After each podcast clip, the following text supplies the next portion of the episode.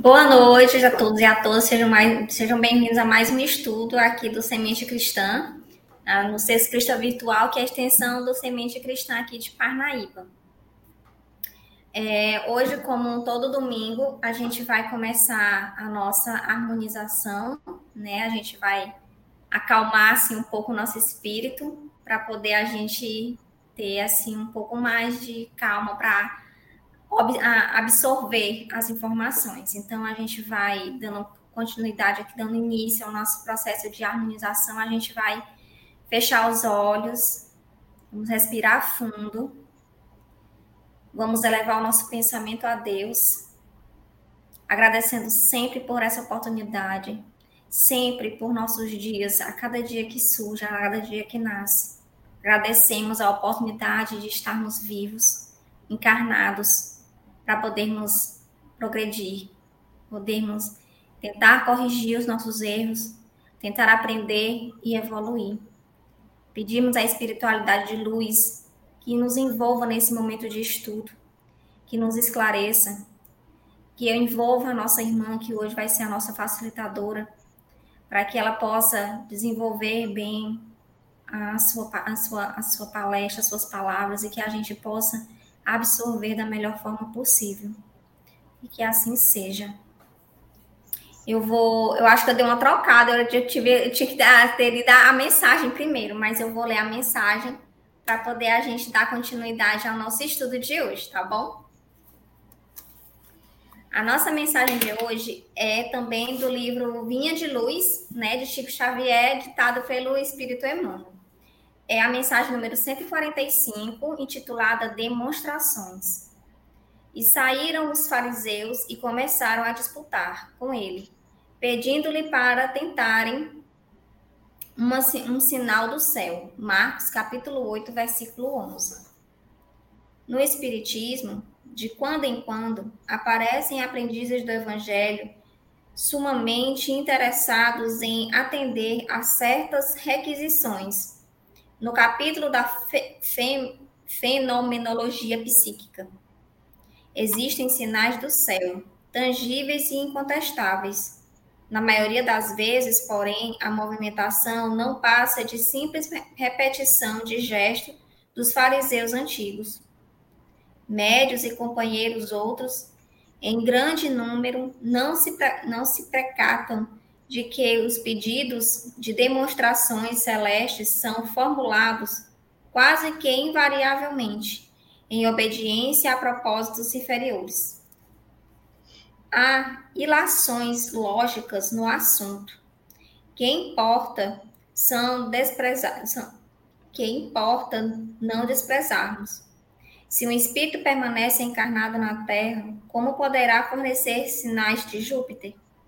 Se as solicitações dessa natureza, interessadas ao próprio Cristo, foram situadas no âmbito das tentações, com que argumento poderão impô-las impô aos discípulos novos aos seus, aos seus amigos do invisível? Em vez disso, aliás, os aprendizes fiéis devem estar preparados para o trabalho demonstrativo de Jesus na Terra. É óbvio que o cristão não possa provocar uma tela mágica sobre as nuvens errantes, mas pode revelar como se exerce o ministério da fraternidade no mundo. Não poderá desdobrar a paisagem total onde se movimentam as criaturas desencarnadas em outros campos vibratórios. Entretanto, está habilitado a prestar colaboração intensiva no esclarecimento dos, dos homens do presente e do futuro. Quem clama sinais do céu será talvez ignorante ou portador de má fé. Contudo, o seguidor da Boa Nova, que procura satisfazer o insensato, é distraído ou louco. Se te requisitam demonstrações exóticas, réplica, resoluto, que, são, que não fostes designado para a produção de maravilhas e esclarece a teu irmão, que permaneces determinado a aprender com o Mestre a ciência da vida abundante, a fim de ofereceres à terra o teu sinal de amor e luz, inquebrantável na fé, para não sucumbir às tentações. Essa foi a nossa mensagem de hoje. Acho que por algum motivo eu fiz a mensagem primeiro, depois eu li a. Eu fiz a prece primeiro, depois eu li a mensagem. Mas, então, a gente vai dar boas-vindas à nossa. Não sei se alguém conhece, a nossa amiga é, Dora Rodrigues, né? hoje ela vai ser a, a nossa facilitadora de hoje. E o tema que ela vai passar para a gente é sobre crenças e karmas. Né? Seja muito bem-vinda, dona Dora, à nossa casa. Né? A palavra é toda sua, seja muito bem-vinda. Muito obrigada, Lorena. É um prazer estar aqui falando de Espiritismo, falando da doutrina espírita, através desse canal Sesc Crista Virtual, que é o canal da nossa Casa Espírita Semente Cristã, aqui de Parnaíba. E o tema de hoje é o tema Crenças e Karmas, que é o tema designado pela obra Renovando Atitudes. E nós vamos, antes de adentrar o tema, fazer algumas considerações com relação à palavra crenças e com relação à palavra karma. Então, crenças, nós pesquisando nos dicionários encontramos que é um ato ou efeito de crer. Essa é uma das denominações dessa palavra crença, né? Nos significados dela. Outro, conjunto de ideias religiosas compartilhadas por muitas pessoas, fé religiosa, convicção, credo. E pensamento que se acredita ser verdadeiro ou seguro. Certeza, confiança, segurança. Então, a nossa fala ela vai estar embasada mais ou menos nesse terceiro item aqui do dicionário, que é o pensamento que se acredita ser verdadeiro ou seguro. E vocês vão ver por quê. E karma. Karma aqui a gente vai ver como está em sânscrito, que é uma língua antiga, né, que foi utilizada na Índia, o significado dessa palavra é ação. Na religião budista ou hinduísta, a somatória das boas e das más ações que alguém pratica numa de suas vidas, capaz de ter, determinar o que irá acontecer com essa pessoa numa outra vida. Então, essa palavra karma, ela não é uma palavra do dicionário espírita, ela é da religião budista, hinduísta, e é visto por essas religiões como sendo somatória das boas e das más ações que alguém pratica numa de suas vidas e que pode determinar o que vai acontecer com essa pessoa nas vidas subsequentes, né? Então as pessoas usam essa palavra karma dentro de um entendimento de que o karma é algo negativo, é algo desagradável. A gente vê muitas pessoas dizer assim: ah, isso é meu karma, coisas ruins. Esse menino é o meu karma, esse marido, essa mulher, esse trabalho é meu karma. Quer dizer, eu não estou satisfeita, não, não me traz felicidade, mas eu tenho que viver né, dentro desse, dessa situação. Então a gente diz: isso é o meu karma. Então, na filosofia da Índia, esse karma, como nós acabamos de falar, representa o conjunto das ações dos homens e suas consequências que tanto podem ser boas quanto podem ser más. E na doutrina espírita, nós entendemos essas condições de consequências que a vida nos traz dentro das questões da lei de ação e de reação, ou causa e efeito. Lei de ação e reação quer dizer cada ação, a cada ação corresponde uma reação. Se a minha ação for boa, a reação vai ser boa. Se a minha ação for má, a reação vai ser má. Agora, causa e efeito também quer dizer que tudo que eu causar vai ter um efeito, tanto para o outro como em mim. Causei coisas boas, o efeito bom. Causei coisas negativas, o efeito negativo. Então, lei de ação e reação, ou causa e efeito, que são a mesma coisa, são exatamente aquela expressão que Jesus usou para nós, que está lá no Evangelho, a cada um segundo as suas obras. Cada um de nós vai receber da lei aquilo que se determinou mediante suas ações. Por isso Jesus disse a cada um segundo suas obras. Ninguém recebe mais, ninguém recebe menos do que merece. Então, essa palavra karma, que como nós falamos aqui, a origem dela é do sânscrito, ela significa ação. É com a, a minha ação no universo. Aqui no Ocidente, ela tomou uma conotação cultural, religiosa, nos diz a irmã Dufour, de destino traçado e imutável, servindo para designar as coisas ruins que podem acontecer a alguém em razão de erros perpetrados em outras existências carnais. Então, aqui no Ocidente, a gente pegou a palavra do sânscrito, lá que significa ação, e colocamos aqui como sendo algo que vai é, designar as coisas ruins que acontecem na nossa vida, que pode acontecer é, em virtude de erros que eu cometi no passado, é, em situações que vão se, se manifestar na minha vida em forma de dor, de sofrimento. Então, é um pensamento que a gente acredita que seja verdadeiro, porque diz isso, isso é o meu karma, isso é um karma que eu tenho que. Mas que, em verdade, é equivocado. É equivocado porque não existe essa determinação divina de que alguém vem para receber coisas ruins sem nada ter feito por merecer, de maneira nenhuma. Então, feito esse esclarecimento, nós vamos agora adentrar ao tema, que já inicia com o Espírito Hamed citando o capítulo 5, item 4 do Evangelho segundo o Espiritismo, causas anteriores das aflições. E ele inicia com essa perguntinha que está lá. A quem, pois, culpar de todas as suas aflições, senão a si mesmo? O homem é, assim, num grande número de casos, o artífice dos seus próprios infortúnios. Mas, em vez de o reconhecer, ele acha mais simples, menos humilhante para a sua vaidade, acusar a sorte, acusar a providência. Então, a culpa de quem? Das nossas aflições. É isso que a gente precisa entender. Não é nada direcionamento de Deus, não é algo que está aí na minha vida que eu vou ter que passar, que eu não sei nem porquê. Não é nada dessa forma, de maneira nenhuma. Nós somos os construtores da nossa vida. Só que, como bem diz o Evangelho, em vez da gente reconhecer as nossas falhas, reconhecer os nossos erros entender, estou passando por isso, eu sei por quê.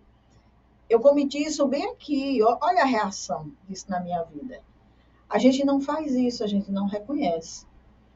A gente prefere é, acusar a divindade. Deus não está olhando para mim. Deus não está me vendo. E aí a gente segue irresponsavelmente sem assumir as nossas falhas, as nossas culpas. E aí, nesse mesmo item, ele nos traz algumas reflexões. Só para a gente ir percebendo dentro dessas reflexões em quais delas a gente vai se enquadrando. Ele diz: quantos caem por sua própria culpa, vítimas de sua imprevidência, de seu orgulho e de sua missão? Quantas pessoas que estão vivenciando quadros de dor, de dificuldades, de problemas, porque foram imprevidentes, por conta de seu orgulho, de sua missão, e isso não é um karma, isso não estava determinado, que a pessoa teria que passar por uma situação difícil. Isso foi provocado pela sua própria imprevidência. Pergunta: quantos se arruinam por falta de ordem, de perseverança, pelo mal proceder ou por não terem sabido limitar seus desejos? Quantas situações que a gente vê no nosso mundo de hoje, em torno de nós, ou muitas vezes em nós, a falta de ordem, a falta de perseverar no objetivo, no mal proceder, os desejos, sabe, ilimitados que a gente tem que realizar, custo que custar. E aí o que, que acontece?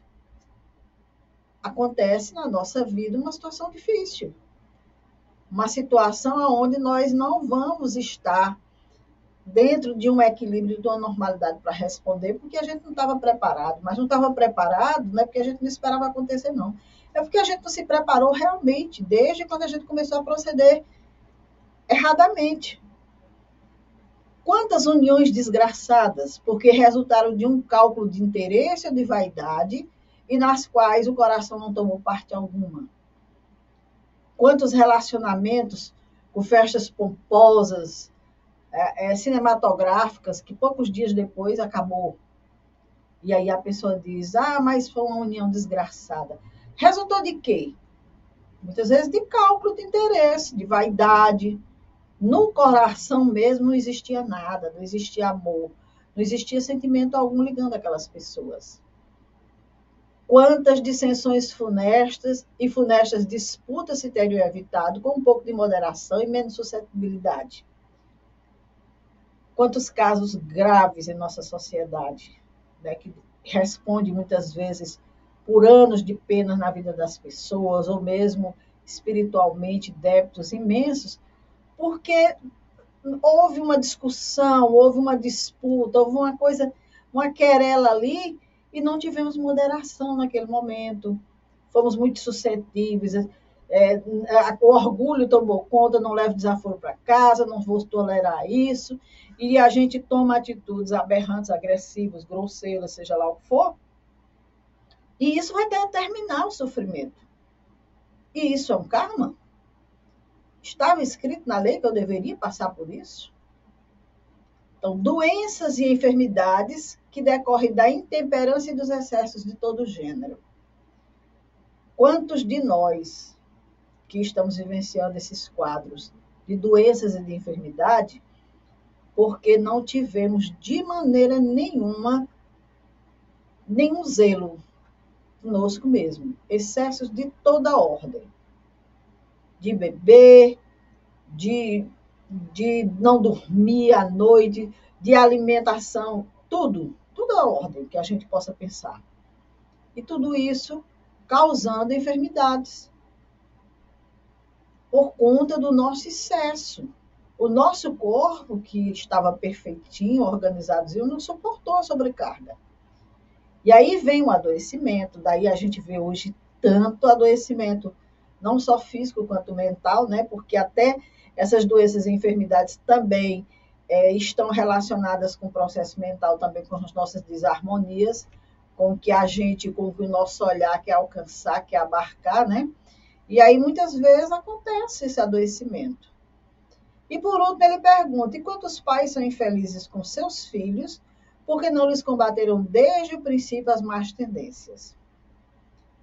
Então, hoje, os quadros de dor, de sofrimento da Terra, podemos dizer que estão todos enquadrados nessa pequena lista aqui que a espiritualidade nos apresenta no Evangelho nas causas atuais das aflições, dizendo claramente para nós que pelo menos dois terços dos sofrimentos humanos isso acontece em decorrência da nossa imprudência e das nossas escolhas mal feitas e que não é real a gente atribuir a outras existências essas situações, e sim atribuir ao nosso livre-arbítrio. Porque nem tudo que acontece na nossa vida hoje está acontecendo porque eu estou respondendo pelo passado. Mínimas coisas nós respondemos pelo passado.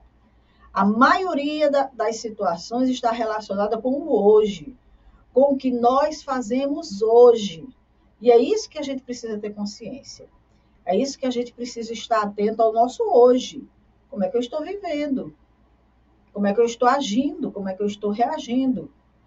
Porque aí sim a gente vai perceber que, como nos diz a irmã do Fogo, na obra Mereça Ser Feliz, a maioria dos nossos karmas são imaginários. É uma representação distorcida da realidade é a gente não querer ser responsável por nada, é a gente atribuir sempre a Deus, ao universo, seja lá o que for. Então, eles são imaginários porque eles não correspondem às situações que nós realmente trazemos do mundo espiritual, daquilo que nós organizamos para nós no nosso projeto reencarnatório. Não tem nada a ver não está relacionado com o passado, de maneira nenhuma. Porque, veja bem, os Espíritos nos dizem, na obra de André Luiz, está muito claro isso, que quando nós estamos para reencarnar, nós organizamos o nosso planejamento reencarnatório no mundo espiritual. Somos assistidos pelos nossos mentores, pelos espíritos guardiões nossos, aqueles que vão nos acompanhar durante toda a nossa vida. E ali, dentro daquele planejamento, fica muito bem estabelecido o que é possível e o que não é possível realizar. Muitas vezes a gente está tão assim, é, animado porque estamos no mundo espiritual, porque a gente tem uma visão mais ampla de tudo, que aí diz, não, eu quero resolver, quero voltar e resolver logo isso, isso, isso. Muitas vezes os mentores dizem, não, peraí, você não, isso é demais. Você não vai dar conta disso aí. Basta, vá por esse caminho aqui. É mais simples, mas aqui você vai ter condições de realizar. Deixe isso para outro momento. Então, veja como uma espiritualidade trabalha com a gente. Nós não somos, de maneira nenhuma, não estamos aqui sob pressão do mundo espiritual, sob pressão de Deus, de maneira nenhuma, muito ao contrário. O que a gente trouxe de projeto reencarnatório é tão simples que a gente poderia dar conta se estivesse atento a ele. Porque aqui, dentro desse planejamento que a gente recebe, a gente só vai suportar as consequências dos nossos atos do passado. Mas se eu chego aqui e começo a destrambelhar tudo, a, de, a, de, a derrubar tudo que está em torno de mim, aí com certeza eu vou suportar também as consequências desses novos atos. Vão se somar. E pode ficar difícil a situação, porque se eu já trazia um aprendizado para realizar, e aí eu em vez de chegar aqui e me debruçar nesse estudo, eu vou provocar outras situações, aí sim. Então, não é punição e nem é recompensa que nós temos aqui na Terra. Apenas reações desencadeadas pelas nossas ações, que a gente aqui chama de karma. Ah, mas se eu cometi excessos de toda ordem na minha alimentação e adoeci, Aí eu paro e penso, isso aqui é um karma que eu tenho que cumprir na minha vida, eu tenho que sofrer com essa doença. Está errado. Isso aqui foi um desleixo meu, um descuido meu. E que agora eu tenho que corrigir a rota. Agora eu tenho que fazer direito para ver se ainda dá tempo de corrigir, ainda nesse momento, essa situação. Eu não preciso passar a encarnação inteira sofrendo. Isso é escolha minha. Então, Deus, ele criou as leis.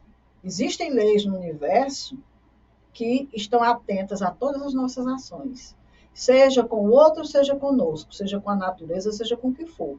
E com certeza, essas leis que são perfeitas, que dirigem o universo inteiro, vai nos enquadrar.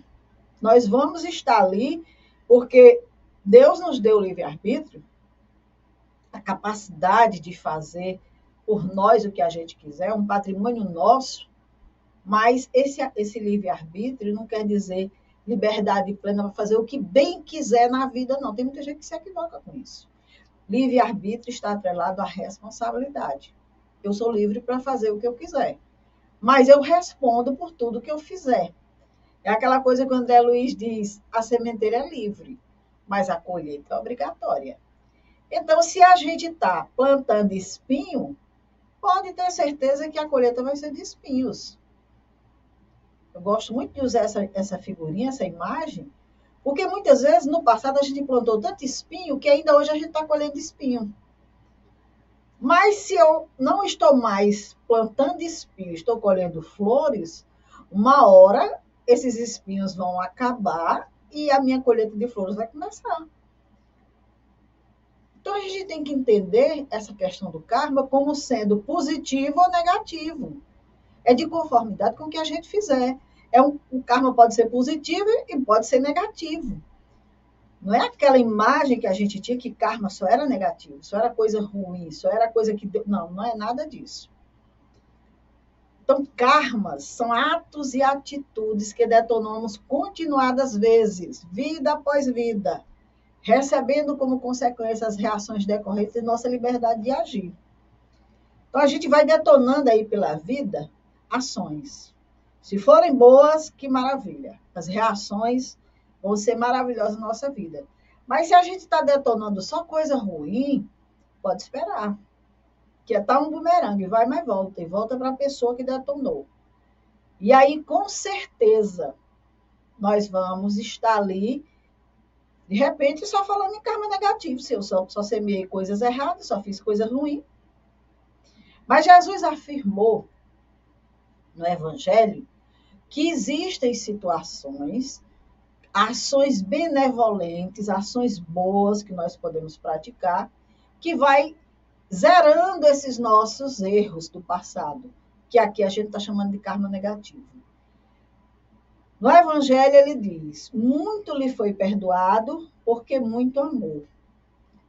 Então veja bem, o amor cobre a multidão de pecados.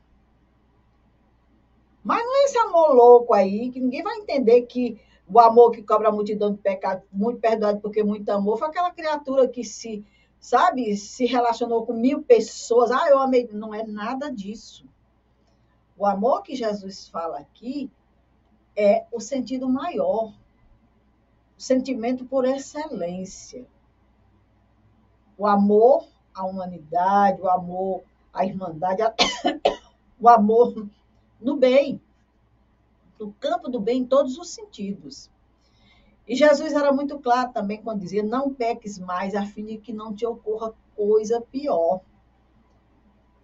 Não traga para você mais dor e mais sofrimento, não. Já chega o que você cometeu. Pare aí, não vá adiante, não. Não peque mais, não. Para não lhe acontecer coisa pior. Mas não é porque Deus vai lhe castigar, não. É você que está se castigando. Vai acontecer coisa pior porque você está colocando dor sobre dor. Você está acumulando. E uma hora você não vai aguentar. Uma hora, essa conta vai chegar. E aí, com certeza, não vai aguentar. Então, ignorando essas falas de Jesus, né, porque tem conhecimento, mas ignoram, algumas religiões colocaram em nós uma crença de punição, de pecado, de castigo, esquecidos de que Deus é amor, que a providência divina usa como método real de evolução para nós a educação e o amor. Então, Jesus veio nos falar de Deus Pai, veio nos apresentar como um Pai, Pai amoroso, amigo, está ali para nos amparar, nos compreende, porque foi Ele que nos criou, sabe das nossas deficiências, da nossa ignorância e tudo mais. Mas nós fomos trazidos por religiões que colocavam em nós culpa, pecado, inferno, fogo eterno, para criaturas ignorantes, recém-saída de um berço sem conhecimento, que estão numa estrada de evolução, aprendendo e que não justifica esse pai que nos criou nesse estado de ignorância, no sentido de não ter conhecimento de tudo, e nos colocou nessa estrada de evolução, nos tratar dessa forma. Muito ao contrário. Ele nos trata com amor e nos dá, nos entrega para o processo da educação para a gente se melhorar e se transformar quanto seres humanos.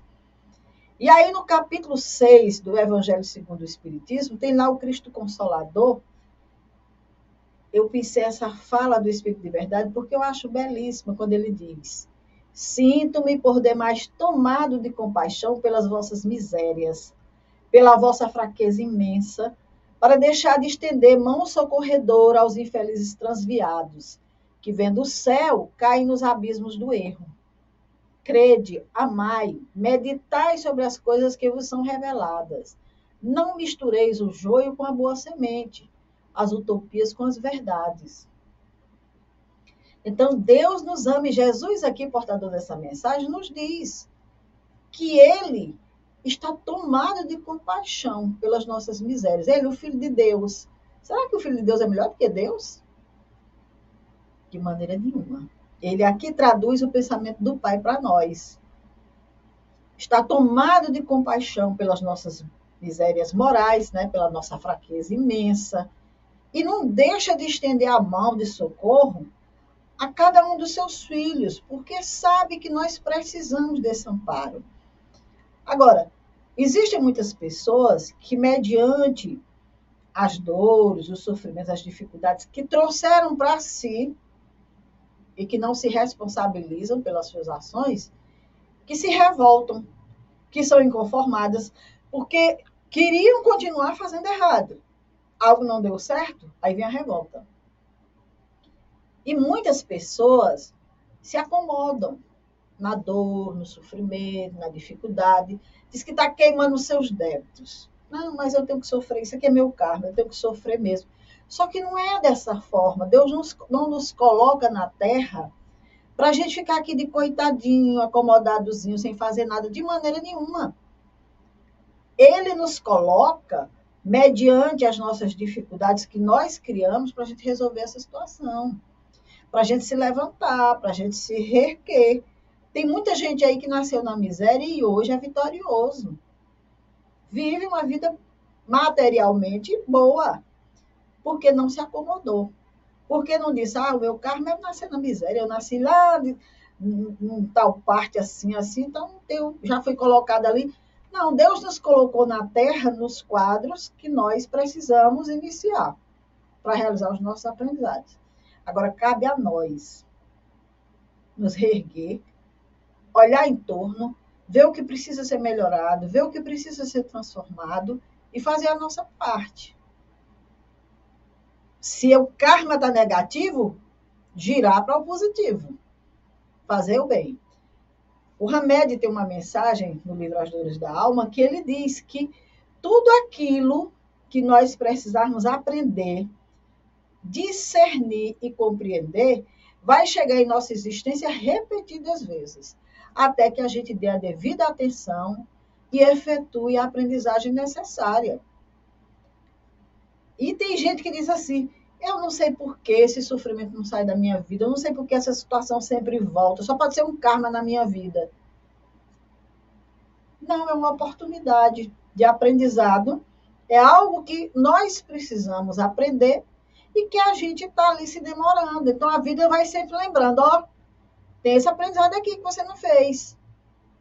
Ó, o aprendizado aqui que você não fez. E sempre, sempre até que um dia a gente se dispõe a realizar esse aprendizado, e aí sim a gente depois diz assim: meu Deus, não sei como aquilo saiu da minha vida, porque eu fiz o que era necessário, eu aprendi a lição. Então, Kardec nos diz aqui, uma fala bem interessante, que as aflições na terra são os remédios da alma. Elas salvam para o futuro, como uma operação cirúrgica dolorosa salva a vida de um doente e lhe devolve a saúde. É por isso que o Cristo disse: Bem-aventurados os aflitos, pois eles serão consolados. Porque se as aflições são um remédio da alma, não é porque Deus quer que a gente sofra e coloque a gente aqui, agora você vai sofrer para você evoluir. Não é isso. A aflição é a sementeira do passado ou do presente, as coisas erradas que eu estou fazendo. E essa aflição, que é um remédio da alma, se for bem entendido, ela vai nos salvar, porque vai curar o meu espírito doente, desequilibrado, desregrado em alguma situação.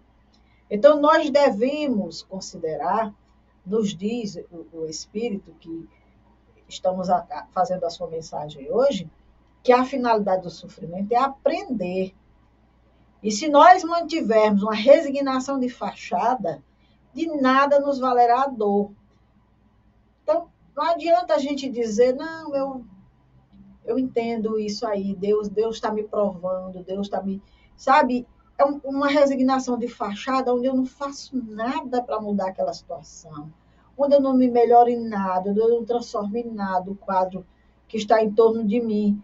Então, se a gente, por exemplo, como nós citamos agora há pouco, nascemos numa condição social deficitária, e aí a gente fica em preguiça, não se melhora, não se transforma, não dá um passo adiante, não faz nada para se melhorar, fica esperando que Deus, Deus, haja por nós, né? E nos tire de repente, assim como um milagre, daquela situação incômoda. Não vai acontecer porque nós estamos ali justamente para aprender com a vida, com as lições que a vida está nos trazendo. Então, essa história do karma, de ser algo que a gente é, trouxe do passado, sim, nós trazemos, sim, os nossos aprendizados, as nossas lições para serem transformadas aqui nessa vida. Mas aqui o que a gente comete é responsabilidade nossa também. E a gente pode começar de agora já, essa vida. Se melhorar, se transformar. Como bem os Espíritos nos dizem no livro dos Espíritos, na questão mil, que a gente pode já ir reparando os erros aqui. Não precisa esperar sofrimento, não. Lembra que Jesus disse: o amor cobre a multidão dos pecados? A gente já pode começar a reparar os nossos erros trabalhando no bem, fazendo o bem, realizando o bem, pensando no bem.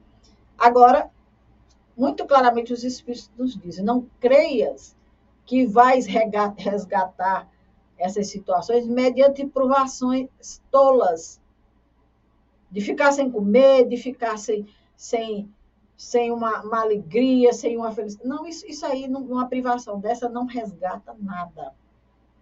Botar uma pedra na cabeça, subir uma ladeira, não, não vai resgatar nada de maneira nenhuma. Você só vai se sacrificar. Porque o que Deus quer mesmo é que a gente se arrependa das coisas erradas que a gente fez e faça algo para modificar aquela situação. Se melhore.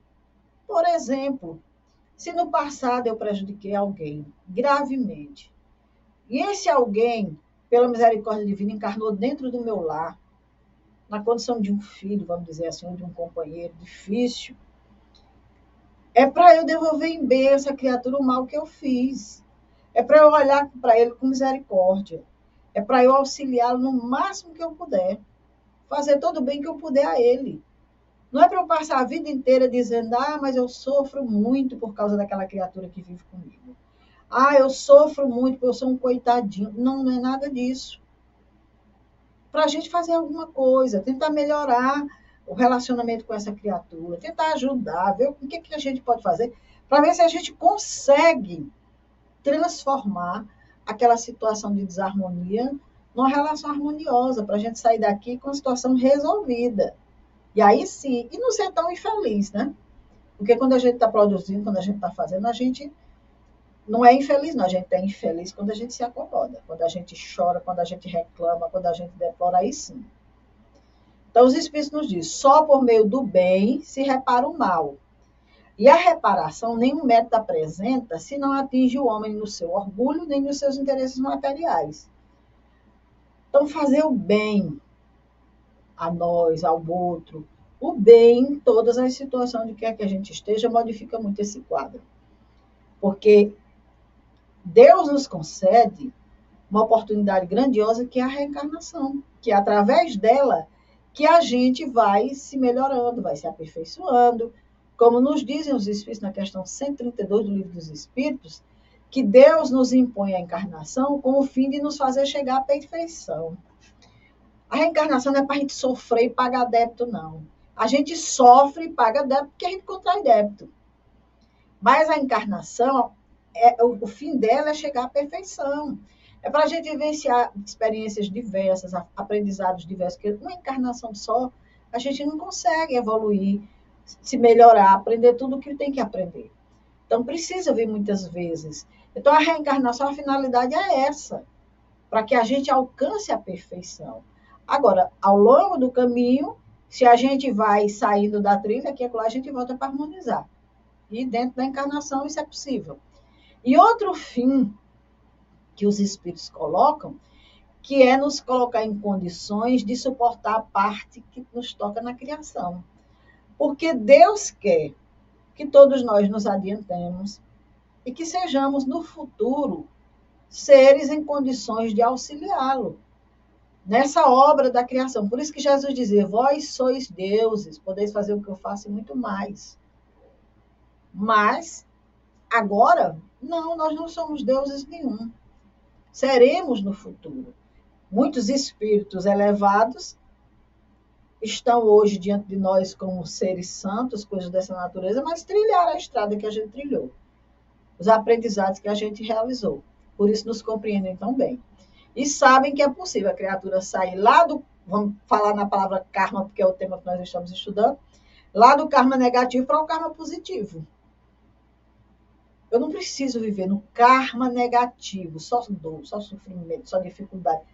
eu preciso evoluir para o karma positivo, para alegria, harmonia, paz, trabalho no campo do bem, coisas dessa natureza.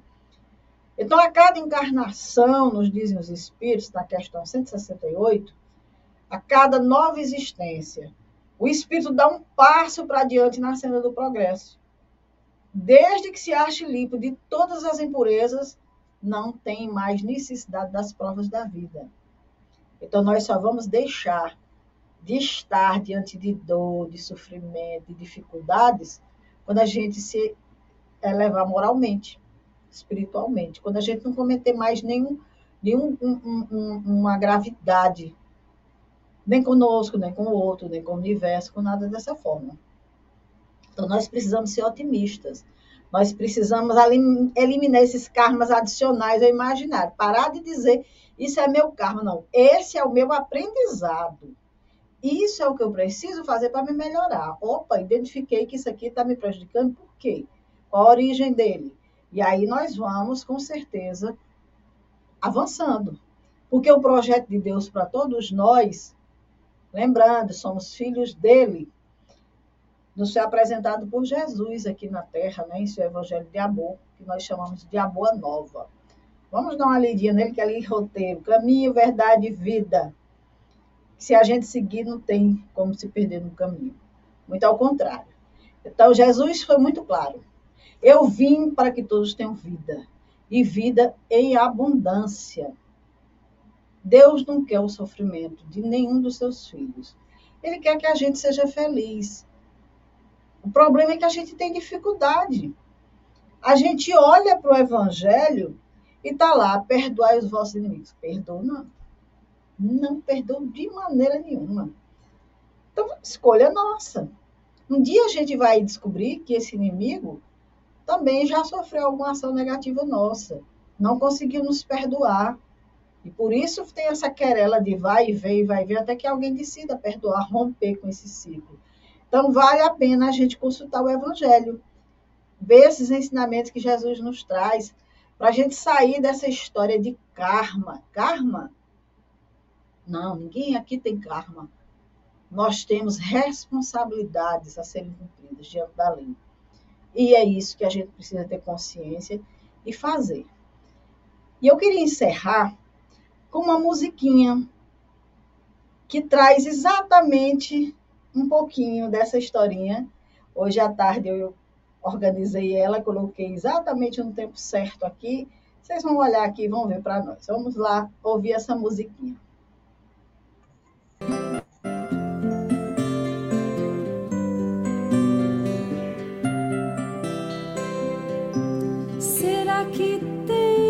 sofrer para aprender, vou ter que cair para poder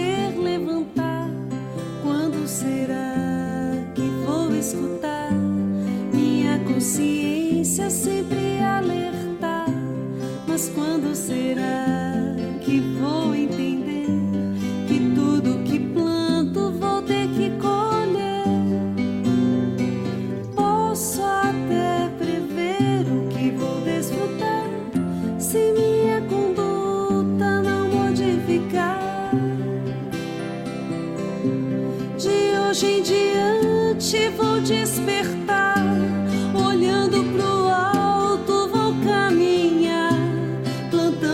amor eu vou começar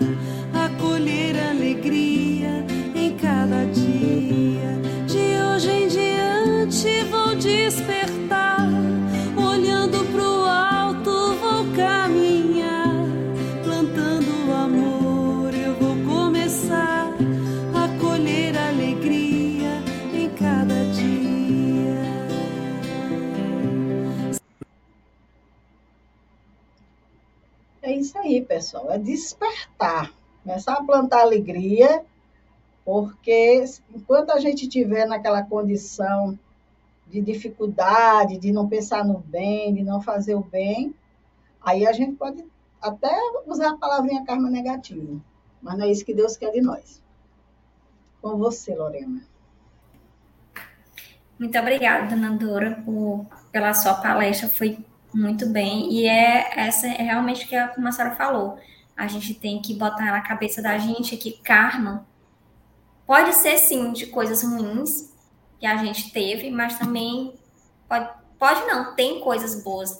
Assim como a gente planta, a gente plantou no passado sementes ruins, a gente também plantou sementes boas e que a gente vai colher os frutos mais na frente. Mas geralmente a gente pensa realmente que karma é tudo ruim. Tudo, é, tudo que envolve o karma é algo negativo e algo de ruim. Então a gente tem que fazer uma nova leitura, uma releitura dessa palavra agora, né? Então eu queria agradecer mais uma vez a dona Dura pela, pelas palavras, pela, pela ajuda de hoje, pelo estudo.